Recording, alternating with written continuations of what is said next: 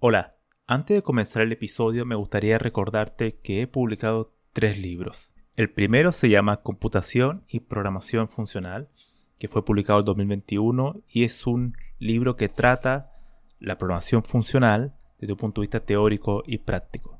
El segundo se llama Mentes Geniales, la vida y obra de 12 grandes informáticos. Esta es una obra que repasa la historia de hombres y mujeres que fueron relevantes en la historia de la computación. Y el último, el más reciente, se llama Principios de Programación, donde explico una nueva forma de entender la programación a través de ocho conceptos. Todos estos libros se pueden encontrar en librerías en España o en Amazon y también en Latinoamérica se puede encontrar a través de Mercado Libre y Busca Libre. Para más detalles pueden visitar mi sitio web camilochacón.com.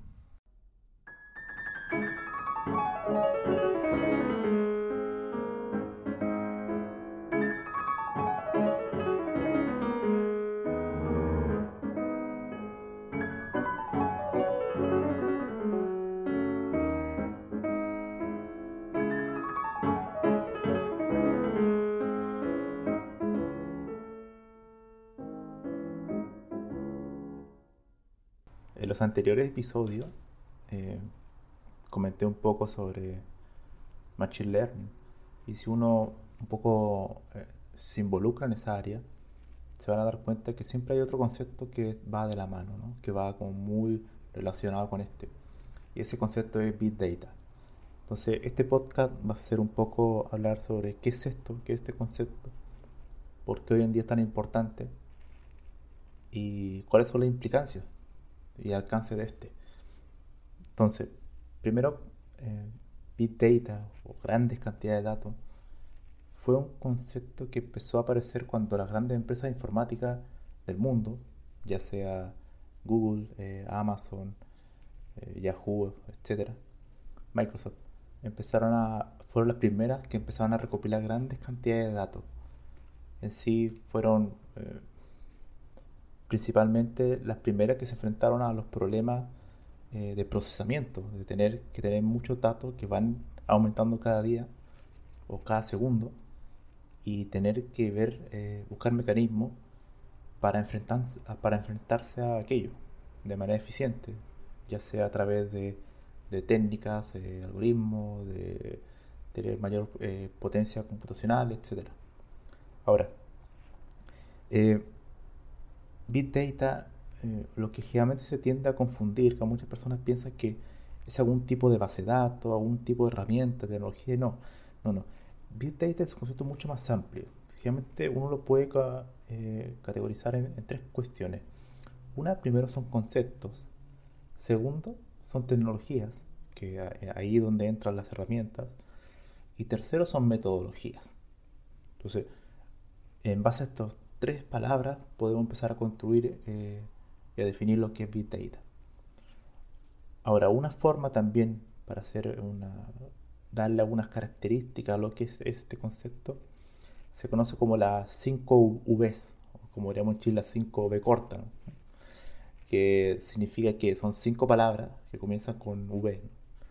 Y estas son, por ejemplo, la primera, eh, volumen. Big Data hace referencia a tener grandes cantidades de datos para empezar recién a hablar de Big Data. Ahora, alguien me podría preguntar, pero ¿cuánto es grandes cantidades de datos? Eso es un tema discutible y debatible, pero sí es cuando tú, por ejemplo, una planilla de Excel o una base de datos pequeña ya no lo puedes manejar, tienes tantos datos que ya no lo puedes manejar y necesitas otro tipo de tecnología. Entonces ahí ya nos enfrentamos a un problema de volumen y un problema de, Big Data. la segunda V es la velocidad una cosa es tener eh, grandes cantidades de datos, pero otra cosa es que tenemos que procesarla y manejarla a una velocidad aceptable. No, no sirve nada tener eh, mucho volumen de datos si demoramos un año en procesarlo. Entonces, necesitamos eh, herramientas, metodologías que nos permitan procesar a grandes velocidades o a velocidades que sean aceptables para nuestro negocio. La tercera V es la variedad. Anteriormente, décadas atrás, teníamos siempre datos estructurados, ¿no? que se guardaban en bases datos relacionales, donde uno tiene su columna, sus, cada columna tiene un tipo de datos eh, para cada atributo, etc. Pero hoy en día con Big Data no tan solo almacenamos datos estructurados, sino que también datos no estructurados. Y estos son eh, imágenes, videos, eh, archivo, información de redes sociales, por ejemplo, un tweet de Twitter, algún comentario de Facebook, eh, algún like, por ejemplo, en Facebook, algún like en YouTube, etcétera, o un archivo JSON, etcétera. Son, son el tipo de datos que no tienen una, estructura fija, sino que van variando. Son muy diferentes de uno a otro. Em, entonces tendremos primero el volumen, la velocidad, la variedad, eh, la cuarta es la veracidad, que esto hace referencia a una, eh, cómo podemos eh, discriminar datos que son valiosos o no. O sea, más, que valioso es que la veracidad de esos datos, o sea, esos datos nos pueden entregar a un tipo de utilidad y si están bien estructurados, ¿no? Porque puede haber muchos datos, por ejemplo, imágenes que no, no, muestran nada, son todas imágenes en, un color, por ejemplo, imagen una foto, una foto negra, ¿no? no hay nada. Entonces ahí no podemos tener ningún tipo de información o datos que están eh, cortados, están incompletos, entonces eso no tiene ninguna veracidad. Y la quinta V, que va también de, entrelazada con la veracidad, es el valor. El valor ya es el punto donde uno dice, bueno, este dato o este conjunto de datos nos da algún tipo de valor al negocio, ¿No? podemos tener algún tipo de valor de esto. Y es ahí donde realmente empieza a, donde se ha producido el real boom o la gran explosión de Big Data hoy en día porque podemos, si lo combinamos con eh, otro tipo de metodologías, como por ejemplo lo que, lo que ocurre con inteligencia artificial o machine learning, eh, hacer análisis predictivo sobre datos y ahí recién podemos encontrar valor a esta lluvia de datos, ¿no? como se le suele hacer como una analogía. Algunos le llaman mar de datos para catalogar a Big Data. A mí me gusta más decirle lluvia de datos, porque lluvia es como es como un evento constante que está ocurriendo y que tiene una velocidad. En la lluvia es como hay viento, hay una dirección, entonces hay, todas las gotas van llegando no en el mismo momento, sino que se van intercalando. Entonces, una lluvia de datos es como una analogía, casi una tormenta, por decir, de datos. Y entonces, Big Data eh, primero son conceptos, tecnologías y metodologías. Ahora, entre los conceptos principales que uno eh, conoce o cuando empieza a estudiar Big Data, quizás desde un punto de vista un poco más teórico, uno se va a encontrar con un concepto que se llama MapReduce. MapReduce es una técnica de programación de computación distribuida que lo que hace, eh, bueno, fue propuesto por ingenieros de Google en el año 2004. Uno de ellos eh, se llama Justin y el segundo, déjenme buscar, se me olvidó su nombre. Em, vamos a ver.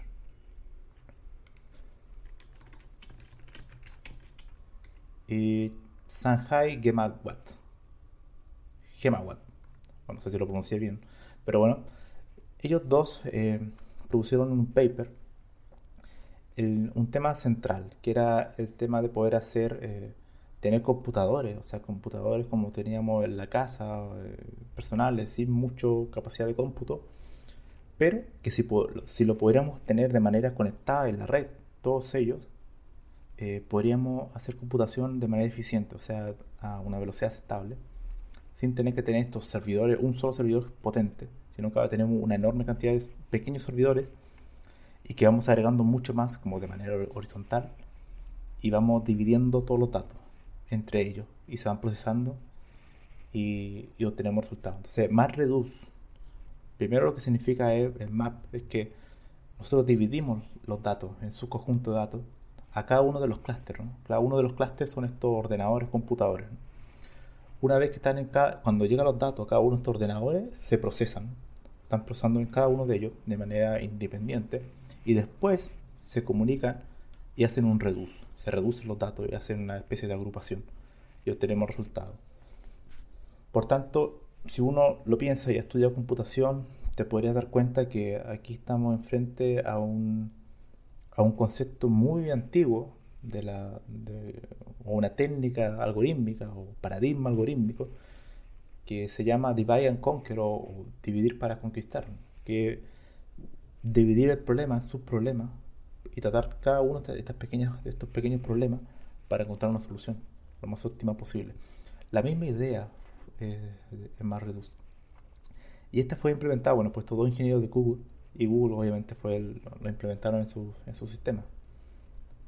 Desde aquel entonces ah, han habido muchas mejoras. Eh, MapReduce fue eh, implementado después como un sistema de archivo distribuido, que era, si no me equivoco, eh, no recuerdo el nombre, que era Google Distributed System, File System. Y mm, después posteriormente aparecería Apache Hadoop, que sería una implementación open source de este, de este sistema de Google, que era privado obviamente. Y Hadoop lo que hace es eso, es como tener, eh, yo puedo almacenar distintos archivos y esos están divididos en múltiples clústeres. Entonces, al final lo que hace es, esto es poder hacer computación, eh, reducir el tiempo de cómputo a través de distribuirlo en distintos hardware. Con eso podemos tener mucha mejor eh, eficiencia en, nuestro, en, nuestro, en nuestra computación.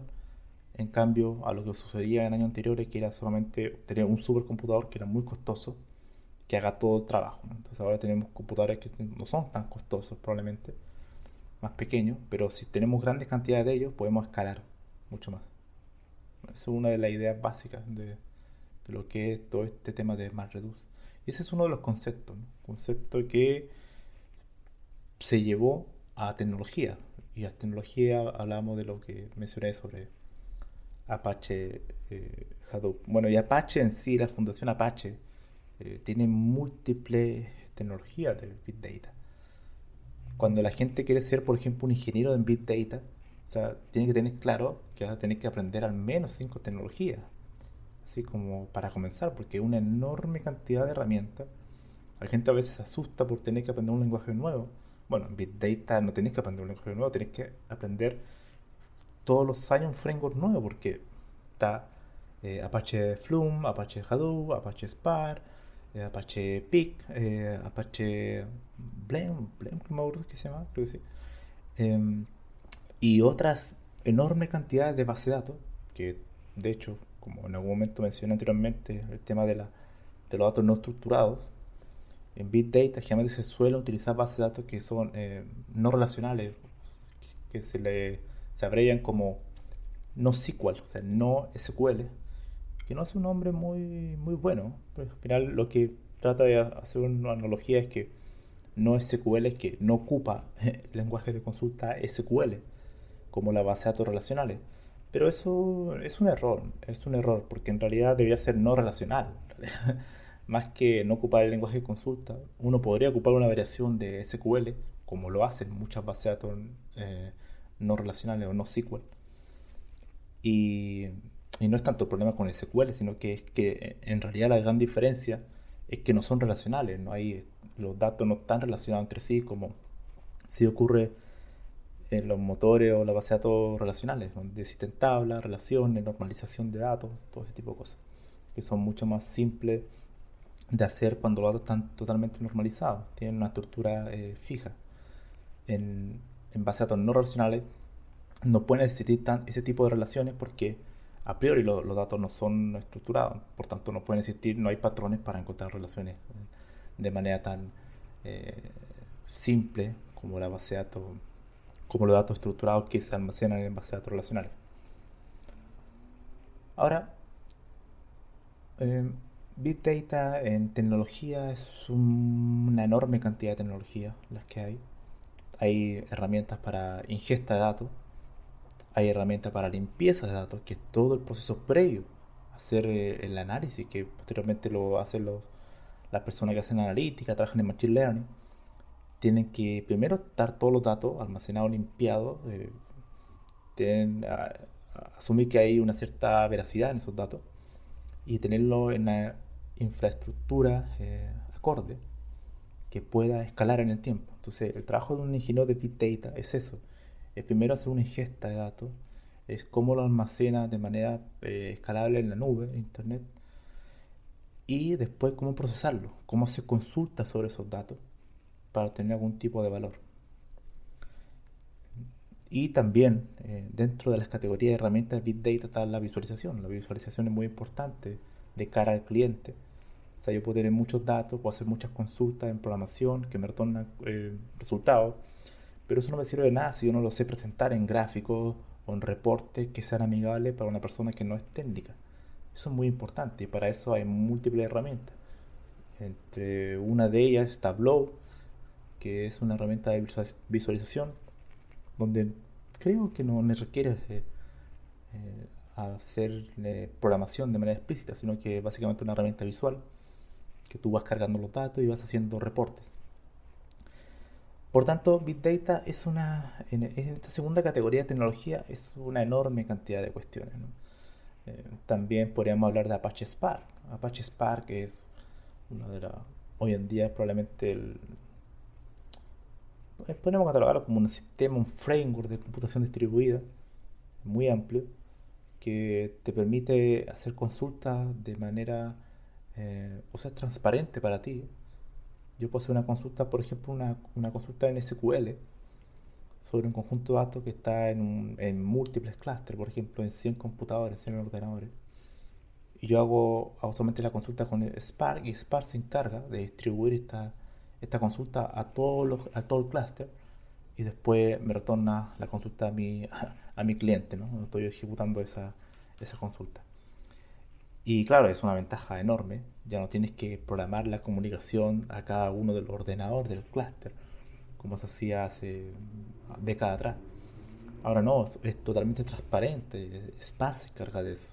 Se encarga de procesar estos datos de manera distribuida, comunicarse entre los clústeres entre los nodos, los maestros, etc. Eh, verificar el tema de la memoria, eh, el performance de la consulta, qué algoritmo usar eh, internamente para que sea más eficiente, etc. También en el ámbito de las tecnologías, los lenguajes que generalmente se ocupan más en el ámbito de Big Data, estamos hablando de Scala. Scala que es un lenguaje que podría verse como una mejora a lo que es Java, pero que incorpora eh, cuestiones como el paradigma funcional y que también le quita una cierta verbosidad que tenía Java, ¿no? que Java eh, tiene mucha, en algunas ocasiones tienes que escribir mucho código que es innecesario, entonces Scala evita eso. Y Scala es muy popular en Big Data porque de hecho Apache Spark fue escrito en Scala y muchas herramientas de Big Data fueron escritas en Scala. Por tanto, Scala es natural usarlo en la industria. Sí es, mm, es más complejo probablemente que Java. Es un lenguaje muy amplio, que mm, muy elegante también, pero que esa, esa, esa, esa gran capacidad que te entrega tiene un costo, que al permitir tantas formas diferentes de aplicar un algoritmo, te puede, eh, en vez de ayudarte, darte mayor complejidad, si no lo sabes ocupar muy bien. Similar ocurre con C++. C++ es muy poderoso, es como una navaja suiza, pero si debes aprender a usarlos bien, si no es muy fácil cometer errores. Otros lenguajes que también se ocupan en Big Data, eh, bueno, C++ también, Java obviamente, Fortran, Fortran también es ocupado en alguna industria, sobre todo cuando quieres hacer cómputo eh, masivo o cómputo numérico, con grandes cantidades de datos, es un, lenguaje que, si es verdad, ha perdido mucha popularidad en los últimos años, todavía sigue siendo, hay nichos, hay algunas empresas que lo ocupan todavía. Python también, Python igual, a pesar de que Python es más ocupado en la parte más de analítica predictiva, con, Machine Learning o, o, todo el área que es referente a la inteligencia artificial, que es como la parte final, después de que procesamos todos los datos, lo limpiamos, lo tenemos almacenado, eh, bien estructurado, etc. Ahí, cuando ya el, el ingeniero de Big Data hizo el trabajo, puede tomar los datos, los ingenieros de Machine Learning, y empezar a buscar patrones sobre estos datos. Bueno, y en el tercer, eh, la tercera cuestión que representa Big Data es la metodología. Y la metodología generalmente no, eh, nos acercamos mucho a lo que es Machine Learning, a la parte científica. Está muy asociada a todo lo que es el método científico, hacer como hacer esta, esta, este trabajo que generalmente se llama la ciencia de datos o data science que es eh, buscar patrones en los datos, entregar un tipo de, buscar algún tipo de valor que sea útil para la empresa. Evitar eh, la dark data. ¿no? Dark data es como la data oscura, que es un concepto que hace referencia a que la mayoría de las empresas en el mundo ocupan un porcentaje ínfimo, eh, o sea, realmente encuentran un valor ínfimo a los datos que tienen. Eso quiere decir que, no sé, por ejemplo, 98% de los datos que ellos recopilan no lo ocupan para nada. Es decir, solamente lo almacenan en una base de datos y queda ahí eh, como, no sé, como, un histórico para hacer algún tipo de auditoría futura. Pero no más que eso, no le encuentran, no empiezan a buscar patrones para encontrarle valor a sus datos. Entonces, eso es lo que hace eh, un poco el tema de la metodología, tratar de, de aplicarlo de manera más rigurosa, científica posible, eh, está sobre los datos. Ahora, Big Data, si es verdad, se ocupa hoy en día mucho y se ha hecho muy popular por el tema de las grandes empresas de software, ¿no? Eh, Google, Amazon, Netflix, todo este tipo, de estas empresas que son americanas, que son enormes, que tienen muchos datos, también son una oportunidad para hacer, eh, para el sector público, sector público, o sea, la, parte política, eh, de poder,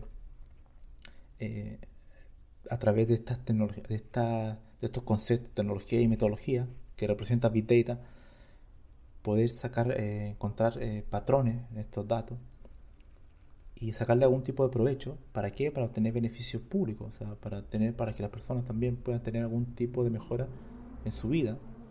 Ya sea, por ejemplo, hay cuestiones como cuando se empieza a eh, ampliar o se quiere construir, o, sea, construir un edificio, o hacer crear una nueva calle, por donde la ciudad podría ir creciendo, bueno, con Big Data tú puedes ir buscando patrones para encontrar dónde podría ser el mejor lugar acorde dado que tienes muchos datos, muchos datos, por ejemplo, del tráfico de personas, eh, eh, cómo se mueven por la ciudad, cómo es, la, cómo es el tráfico, no sé, el tema de los coches, los automóviles. Todo ese tipo de cuestiones uno podría ver cómo se mueve una ciudad, ver el flujo de personas y en base a eso tomar decisiones eh, de construcción, o sea, de construcción de nuevas carreteras, nuevos, nuevas poblaciones, etcétera. Entonces, es un nicho que, que podría ser muy interesante cubrir. Por tanto, Big Data, eh, creo que lo más importante que quiero que quede claro aquí es que Big Data no es en sí una, una base de datos, una, una herramienta en particular, no, no, es algo mucho más amplio, es un, son conceptos, son, son tecnologías, una gran cantidad de tecnología y metodologías de trabajo. Y hoy en día pues uno es extraño que ya la gente cuando quiere buscar a alguien que sea especialista en esto, le pone el nombre en el título del, puesto de trabajo que están ofreciendo. Buscamos ingeniero en Big Data. Ya no, ya no ponen ingeniero de software o, desarrollador de software, sino que ellos ponen específicamente Big Data. ¿Por qué? Porque todo lo que hemos hablado hasta ahora son una enorme cantidad de tecnología, herramientas, que es difícil encontrar gente que sepa todo esto. Y es normal que no lo sepa. Pero uno tiene que al menos tener los conceptos claros, como concepto de computación distribuida, sobre MapReduce, y al menos conocer algunas de las herramientas que son clave, porque siempre hay como herramientas que son eh, clave, o sea, son la base de Big Data. Y esta, por ejemplo, puede ser eh, Apache Hadoop, eh, Apache Spark, también tenemos, por ejemplo, todas estas bases de datos, que es alguna base de datos no, no relacional, como Cassandra o Amazon Dynamo. Amazon también tiene un servicio de la nube que es AWS que tiene una enorme cantidad de servicios para hacer computación distribuida. Y, y todo ese tipo de, bueno, también eh, Apache Casca, que es una especie de cola distribuida. Es las personas que han estudiado como estructura de datos en, informática saben que una cola, eh, una cola es una operación muy simple sobre datos, pero ¿cómo podemos hacer una cola a nivel distribuido, ¿no? que se comuniquen en un clúster? Y ahí la cuestión se vuelve mucho más compleja. Entonces Casca nos ayuda con eso. Y se integra muy bien eh, con otra herramienta Apache. Por tanto, hay como cuatro o cinco herramientas que son la base de, la, de Big Data. probablemente en 10 años más van a ser totalmente diferentes. Pero aún así, esas herramientas van a marcar la base de todo lo que es la computación distribuida. Y sin duda podría ser útil aprenderla. Y entramos en un enfoque, ¿cómo, cómo podemos aprender esa herramienta? Por mi parte, eh, yo veo que hay dos enfoques que no son excluyentes. Una es la parte teórica, leer los papers de cada una de esas herramientas que están publicados, que son gratuitos, para entender realmente cómo se pensó esa herramienta, cómo se construyó, cómo se programó esa herramienta. Y la otra parte es tomar un tutorial, un curso online, ya sea en Coursera, en Udacity, en edX, en YouTube, o cualquier parte donde hay cursos de Apache Spark, por ejemplo, muchísimos, gratuitos y, empezar a aprender una herramienta, y empezar a, hacer código sobre esa herramienta. Por tanto, la, mm, la otra es mucho más eh, práctica, la segunda, y la primera es mucho más teórica. Pero yo creo que las dos, uno podría aprender un poco de las dos. Yo creo que eso es importante. Te va a transformar en un ingeniero de Big Data si es tu interés, mucho más completo. Y es un área apasionante y es un área que todavía está comenzando. Estamos recién en, en el inicio, en la, el nacimiento de Big Data. No, no llevamos más de aquí 10 años o 20 años, no sé, es muy, muy poco tiempo todavía. Así que el futuro es prometedor. Y yo creo que las personas que se quieren involucrar en esto, aquí en Big Data, sí uno nota que hay que aprender siempre, porque las herramientas van cambiando mucho. Quizás, al igual como ocurre en, el, en el frontend, que es como eh, toda la parte de la programación web, que siempre van a prestar nuevas librerías basadas en JavaScript. Bueno, aquí es muy similar, ocurren, ah, van apareciendo muchas nuevas herramientas para procesar grandes cantidades de datos. Así que eso, yo creo que el podcast de hoy fue tratar de explicar un poco lo que era Big Data. Creo que más o menos se puede entender lo que era el, concepto en sí, cuáles son sus características y cómo podemos eh, enfrentar esto o cómo podemos aprenderlo en realidad cómo podemos aprender Big Data, cómo nos podemos transformar en mejor informático. Yo creo que las personas que... Hay muchas personas que se dedicaron eh, a ser eh, programadores que trabajaban directamente en base de datos, hay muchos, en base de datos relacionales, ya, como, ya sea eh, Microsoft, SQL Server o Oracle, etcétera, que han trabajado toda su vida en ese tipo de entorno de base de datos y no han ampliado su horizonte. Y una opción, una opción para ello es eh, quizás ver las bases de datos no relacionales, las no SQLs, como Cassandra, por ejemplo, o, otras como MongoDB. Empezar a ver este otro tipo de bases de datos que funcionan de manera diferente, que teóricamente no es nada nuevo. ya hace muchas décadas atrás que este tipo de base de datos ya existía, pero hoy en día son útiles y, empezar a ampliar su abanico de posibilidades y no encerrarse solamente a un lenguaje de programación, a una base de datos, sino que ampliar, porque en Big Data tú vas a tener que correr mucho, vas a tener que aquí aprender mucho, pero nunca tampoco colocarte la misión de ser un experto en esta herramienta. No, uno tiene que ir aprendiendo, eh, al final las herramientas son una forma de, de solucionar un problema, entonces tú tienes que aprender lo suficiente para que ese problema pueda ser resuelto de manera adecuada. Ahora, si tú te quieres transformar en un experto en una herramienta, bueno, ahí te quedas toda la vida en esa herramienta. Pero si no, eh, puedes ir probando diferentes herramientas y entendiéndolas, estudiándolas. ¿Para qué? Para que cuando te presente un problema computacional tú puedas saber elegir cuál es mejor que otra. Y también, no sé, si por ejemplo un día tu jefe te pregunta ¿qué podemos, cómo podemos afrontar este problema, tú puedes decirle, mira, podemos ocupar este tipo de herramienta para afrontar este problema. O la que me estás diciendo no es adecuada para este problema, podemos usar esta, otra que es más adecuada. Todas estas herramientas no son excluyentes, son combinaciones. Muchas veces uno ocupa tres, cuatro de esto trabajando en un mismo sistema informático. A lo mismo que lo que ocurre hoy en día con los lenguajes de programación. No es que Google ocupe Python, o Google ocupe Java, o Google ocupe Go. No, Google ocupa múltiples lenguajes de programación, ocupa múltiples herramientas, al igual que cualquier otra empresa grande. Son, depende del problema, depende del lenguaje. Depende del problema, depende del framework. Entonces, todo es muy eh, relativo aquí. Y se van combinando, se pueden, son sistemas muy, eh, de múltiples tecnologías comunicadas entre sí. Así que, bueno, espero que le haya interesado este tema. Eh, Big Data es un, es un área muy apasionante, muy bien pagada hoy en día también, al igual que los ingenieros de Machine Learning. Pero es un área mucho más enfocada a la programación que los ingenieros de Machine Learning. Machine Learning es mucho, muy enfocada como a la parte matemática, estadística, de crear, modelos predictivos. En Big Data te vas a tener que arremangar la chaqueta o lo que sea, ¿no? Porque vas a tener que trabajar bastante, vas a tener que escribir mucho código, es lo más probable. Así que si te gusta programar y si te gustan las bases de datos relacionales o hacer SQL, consulta, bueno, el siguiente paso, sin, duda, sin lugar a duda, es, involucrarte en, la parte de las tecnologías de, de Data. Por tanto, bueno, no tengo más que decir, que acotar, así que ya me iré despidiendo. Por otro lado, me gustaría también agradecer a las personas que, que me escuchan en este humilde podcast. que hay, creo que vi que hay alrededor de 26 seguidores en Spotify y otros tantos en, la plataforma original donde están los, podcasts. Así que me deja contento que hay gente que lo escuche seguido que le guste. He recibido, buenos comentarios.